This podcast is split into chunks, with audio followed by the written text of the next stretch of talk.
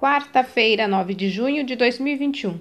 A leitura do texto bíblico está no livro de Isaías, capítulo 1, dos versículos 15 até o 18. O título de hoje é Diálogos. Todos os dias nos queixamos de alguma coisa. Não estamos satisfeitos com o rumo que a nossa vida está tomando. E a lista começa a criar forma. São as dificuldades financeiras, os problemas de saúde, problemas com a família, os filhos, o marido, a esposa, e às vezes chegamos até o ponto de nos queixarmos de Deus. A Bíblia nos faz refletir sobre um outro lado dessa moeda.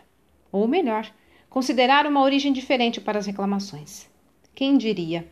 Deus se queixando de seus filhos.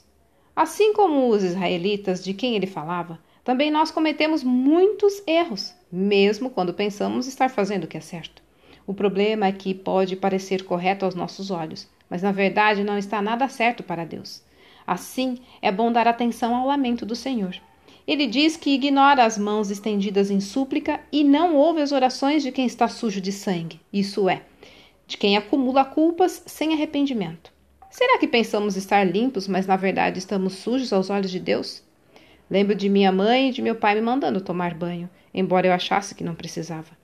Da mesma forma, Deus também avisa seus filhos de que eles estão enlameados e precisam tomar banho antes de poder dormir.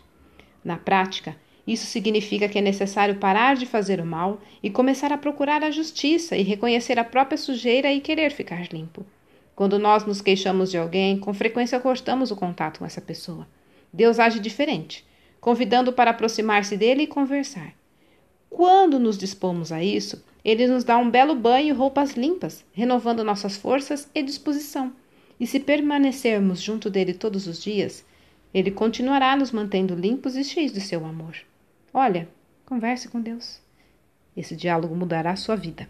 Texto retirado do presente diário da Rádio Transmundial, edição 24.